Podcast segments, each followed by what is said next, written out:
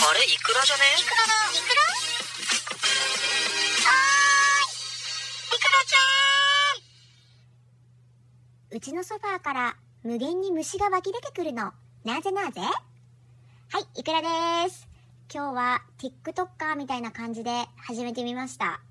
てかさ、なんかうちのソファーからマジでなんか無限に虫が湧き出てきて、虫の湧きどころになってるのね。何これマジで。で、最初さ、小映えたいな感じなのかなと思ったんだけど、明らか違うのよ。てか、キッチンとか排水口とかさ、水回りからは全く虫いなくて、なんかさ、うちのソファーから湧いてんの。布のソファーなんだけど、もうこれ捨てるしかなくね？全然去年とか平気だったのにさ、なんか今年の夏から大量に虫が湧き出てきてさ、困ってるの今。っていうあの、冒頭からちょっと虫の話で申し訳ないんですけど、今日は、あの、最近あった、ちょっとショックだった話っていうのをしたいと思います。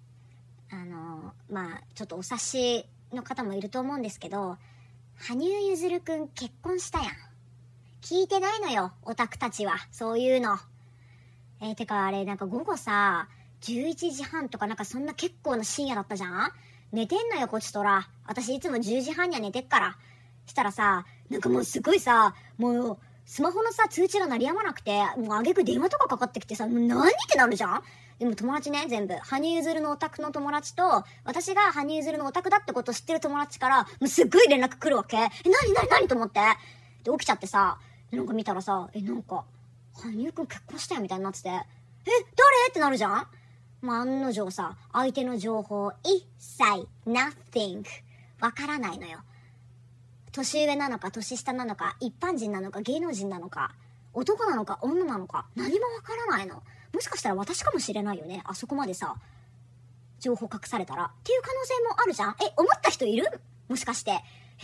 もしかしていくらちゃん？羽生くんと結婚した？って思った人いる？私じゃないんだよ残念ながら。私だったらガンガン匂わせてたからね。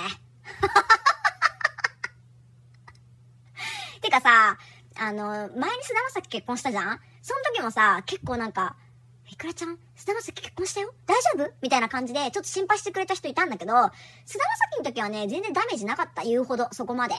あの、なんでかっていうと、もう前々から、なんか結婚間近みたいな感じで週刊誌とかにさ、超撮られてたし、で、なんか予感があったじゃん、なんとなく。で、さらに実際結婚したってなった時に、なんか、既婚者の菅田将暉、エロくない？って思って、なんか新たな新境地っていうか、なんかちょっとそういう一面も見れたし、なんかこれはこれでありかなと思って許せたっていうか、大丈夫だったの意外と。まあそれはちょっとなんかラッキーだったなみたいな。でも羽生結弦は違うじゃん結婚するのは違うじゃん聞いてないのよ。何の前情報もないからさ、オタクは受け身が取れてないのよ。急にバーンって殴ってくるじゃん。誰も受け身取れなかった。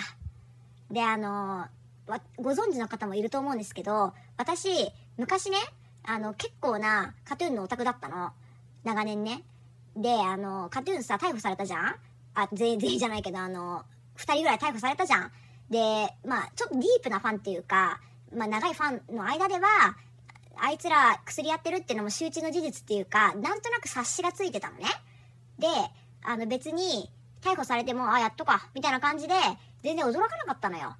だからその、ジャニーズのさ、薬物中毒っていうか常習犯の人のなんかこう、情報みたいなのが入ってくるんだけどさ、あの、羽生結弦がまさか結婚するっていう情報までは仕入れられなかったよね、さすがのうちらも。誰も知らなかった。っていうか、業界の人も誰も知らなかったっぽいよね。だってさ、あの、スケート業界の人も関係者も知らなかったらしいじゃん。どんだけ秘密主義やね。だし、彼女が全く匂わせなかったっていう、それな。あの、羽生くんと付き合ったらさ、匂わせるよ、そりゃ。もう私、羽生くんの彼女になったら、すぐさまアイコンプーさんに変えてたもん、絶対。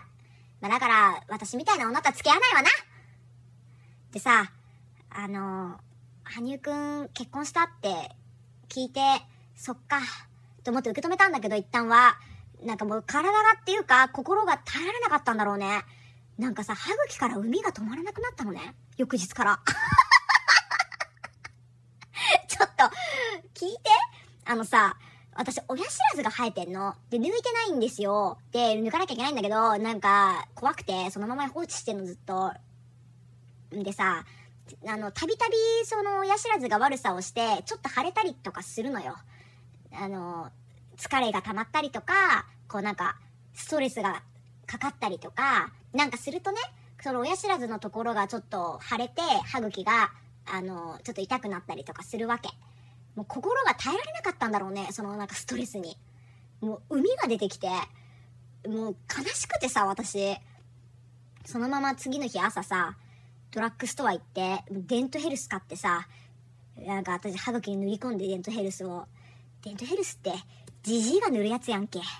なんで私こんなの自分の歯茎に塗ってんの？と思って、もう親知らず抜こうと思ったんだけど、え、こんなことある？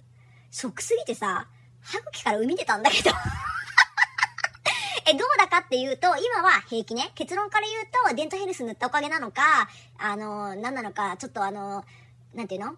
その、受け止められたっていうか、需要がね、できたの。かな？わかんないんだけど、あの、今は結論から言うと、大丈夫。あの、元に戻った。全然元気なんだけど、えー、マジこんなことある？本当。めっちゃショックだった本当。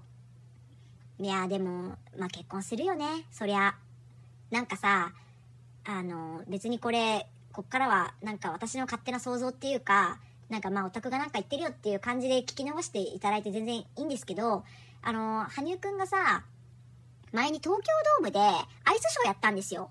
であの、まあ、私の収録をね、くまなく聞いてるっていうような、なんか既得な人はあんまいないと思うので、知ってる方いないと思うんですけど、あんまり。その時ね、同じ時期に私、テレビ壊してるの、自分家のテレビが。で、あのアイスショーの申し込みとテレビがぶっ壊れた時が、ちょうど同時期だったから、これもしかして、あ、あのテレビがぶっ壊れて、ここでなんか邪悪な、こう、なんか邪な気持ちとか、そういう悪いつきものが落ちたっていうか、そこに全部吸い取ってもらって、これはワンチャンもしかしたら、このチケット当たるんじゃね？と思って申し込んだのよ。全滅です。全部外れました。東京ドームなのに信じられる？カトゥーのコンサートだってさ、東京ドームのチケット余ってんのよ。なんで羽生結弦の単独アイスショーで東京ドーム全滅すんねん？チケット取れなかった。1枚も。お譲りも出てない。テレビ壊れ損。私悲しくて。でさ、その、アイスショーで、まあこれは前置きっていうかどうでもいい話なんだけど、そのアイスショーの中でさ、羽生くんがなんか MC の時にね、あの、自分のスケート人生の中でね、自分の幸せを全部諦めて、自分のスケートに全てを注ぐためにね、その、いろんな一般、普通の人たちが味わえるような幸せとか、そういうものはもう全部捨てたって言ってたの。で、なんかすごいさ、やっぱチャンピオンっていうか、なんか世界トップの人だから、そういう人ってやっぱり孤独で、なんか孤高の存在っていうか、なんかそういうので一人で理不尽なことも耐えながら、きっと頑張って戦って耐え抜いてるんだろうなって私は思ったわけ。その配信見ながら。女おったんかい支えてくれる彼女、おったんかい全然幸せ捨ててないと思って。いや、でもわかんないよ。その幸せっていうのはさ、羽生くんの中では恋愛とか結婚とか、そういうのを全部諦めましたよっていう幸せを捨てましたっていう解釈だと思ってたの、私は。勝手にオタクだから。でも、もしかするとさ、違う側面から見たら、恋人ができても、一緒にね、外を歩って普通のデートができないとか、まあなんか堂々と、そのなんか結婚してね、普通の家族のような生活、堂々とした暮らしがなんか送れないだとか、なんかこう周りから、宇治のようなさ、なんか記者とかにさ、張り付かれてさ、ハエのようなパパラッチがさ、いっぱいいてさ、で、奥さんも雲隠れしながらこうなんか肩身狭い思いして悪いことしてないのに暮らさなきゃいけないとか、なんかそういう感じで普通の幸せは諦めましたって言ってたのかなって今思えばね、思って、そっか、何も別に結婚諦めたって言ってるわけじゃないよねって思って、だからそれスンってさ、腑に落ちてさ、そこがさ。でもまあ、ちょっとなんか悲しかった。なんか、そんな言った矢先に即入籍かいって思って、なんかちょっと私そこでちょっとショック受けちゃって。まあでもだからって言ってさ、別に私が羽生くんと結婚できると思ってないけど、いやわかんない。出会ってたら結婚できたかもしれない。少し。いや、ないか。ないよね。ないわ。だからもう私、大谷君が結婚したらどうしよう、本当に。大谷くん結婚したらさもうなんか最後の拠り所っていうかさなんか心の支えみたいなのなくなるじゃん。どうしようそしたら。でもさ可能性は全然あるよね。どうしよう本当に。私が大谷君と結婚するしかないか。